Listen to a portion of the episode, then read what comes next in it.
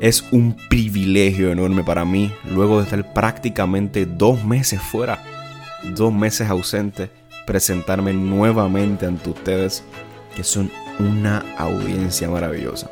Gracias por los mensajes que me han escrito al DM de Instagram. Gracias por todas sus muestras de cariño. Por escribirme que cada episodio que escuchan ha sido de bendición para su vida. Algo que quisiera compartirles es que cuando nosotros entramos en nuevas temporadas en nuestras vidas, hay muchas cosas en las que ya no pueden seguir acompañándonos. Ya no pueden seguir junto con nosotros en el caminar.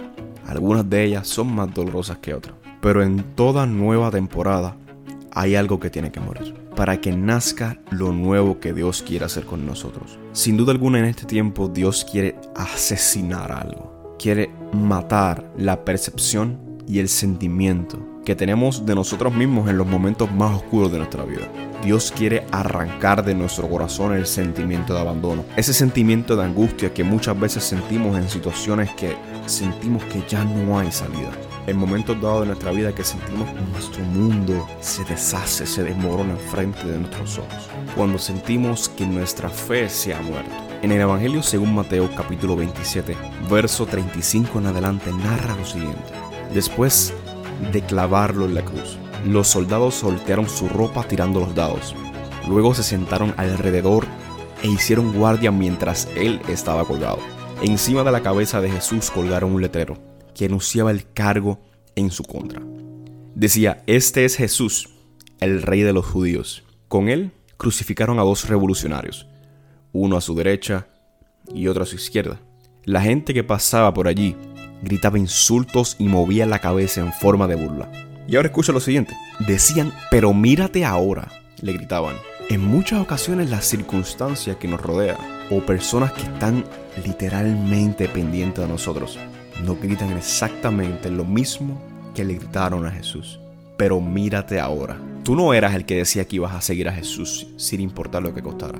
Mírate ahora, lejos de su presencia, casi muerto y crucificado en tu propia culpa. Mírate ahora. A veces nosotros mismos nos miramos y nos decimos, pero mírate ahora, ¿a dónde tú has caído? ¿Cómo es posible que estés en esta situación? Tú no eras el Hijo de Dios. Tú no eras el que decía que seguirías a Dios siempre. Crucificado en tu culpa. Crucificado en la vergüenza de haber traicionado a Dios o haberle dado la espalda. O dudando de tu fe. La Biblia nos sigue narrando lo siguiente. Dijiste que ibas a destruir el templo y a reconstruirlo en tres días. Muy bien, si eres el Hijo de Dios, sálvate a ti mismo y bájate de la cruz.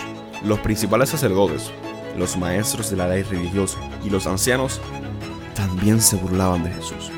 Salvó a otros, se mofaban, pero no puede salvarse a sí mismo. Con que el rey de Israel, ¿no? Bájate de la cruz ahora, bájate de la cruz ahora mismo y creeremos en ti. Confío en Dios que Dios lo rescate ahora si lo quiere. Y hasta los revolucionarios que estaban crucificados con Jesús se burlaban de él de la misma manera. Al mediodía la tierra se llenó de oscuridad hasta las 3 de la tarde. A eso de las 3 de la tarde Jesús exclamó en voz fuerte, Eli, Eli, lema sabactani, que significa Dios mío, Dios mío, ¿por qué me has abandonado? Entonces Jesús volvió a gritar y entregó su espíritu. En ese momento la cortina del santuario del templo se rasgó en dos, de arriba hacia abajo. La tierra tembló, las rocas se partieron en dos. Este episodio sin duda alguna es para las personas que al día de hoy gritan, Dios mío, ¿por qué me has abandonado? Para los que cometieron una mala decisión y hoy están clavados en la cruz con el letrero que los acusa de su pecado. Que le dice, eres un fornicario, eres un adúltero, eres un mentiroso, un traidor o cualquier sea la acusación que esté en tu contra. Este episodio es para los desesperados que ven a Dios lo suficientemente lejos como para impedirles que los escuche. Pero permíteme decirte que al lado del culpable que estaba agonizando a causa de su maldad, también estaba crucificado Jesús. Esto no es un mensaje para motivarte y decirte que todo va a estar bien, sino para aumentar tu fe y que veas al Salvador crucificado junto a ti. Él nunca te ha abandonado. Nunca se ha apartado de ti en ningún momento y es tiempo de que vuelvas a la vida. Es tiempo de que entiendas que no hay ninguna razón para que sigas huyendo de Dios. Es el momento de transicionar de la muerte hacia la vida. Permíteme ir cerrando este episodio con este texto bíblico pero antes de leer el texto, quisiera decirte que Jesús, al que estaba crucificado al lado, le dijo, de cierto te digo que desde hoy irás conmigo a donde vaya. Hoy es un día de reactivar la fe, Hoy es un día de abrir los ojos, hoy es un día de volver. Es una nueva temporada, es un nuevo ciclo, es tiempo de que todo lo que sucedió, todo lo que te tenía estancado, todo lo que te tenía crucificado, muera, para que puedas resucitar en el propósito y la visión que Dios te ha entregado, lo que Dios te ha hablado, y que dejes de mirarte a ti para que comiences a mirarte en Dios. Esto no se trata de cuán bueno o cuán malo soy, esto se trata de la cruz, el sacrificio de que Jesús hizo por mí. Es más valioso y va por encima de cualquier acusación de muerte que esté en mi contra. Tenemos que dejar de pensar en nuestras acciones para pensar en lo que Jesús hizo. Todas las mañanas hay una misericordia nueva para ti. Es cuestión de que lo creas. Yo puedo estar aquí hablando 20 minutos, 40 minutos, una hora diciéndote todas estas cosas, pero es tiempo de que tu fe sea reactivada para que comiences a creer lo que Dios habló de ti. Y si tú entiendes que Dios no ha hablado de ti, en la escritura, en la Biblia dice que tú eres real sacerdocio, que tú eres nación santa, que tú eres escogido de Dios, que tú estás sentado juntamente en el trono de Dios, que tú eres hijo, que tú eres hija. Tú no eres cualquier cosa, tú eres una perla preciosa. Tú eres tan valioso que tuviste que ser comprado con precio de sangre. Permíteme leerte este texto bíblico que dice, así que, amados hermanos, podemos entrar con valentía en el lugar santísimo del cielo por causa de la sangre de Jesús. Por su muerte, Jesús abrió un nuevo camino, un camino que da vida a través de la cortina al lugar santísimo.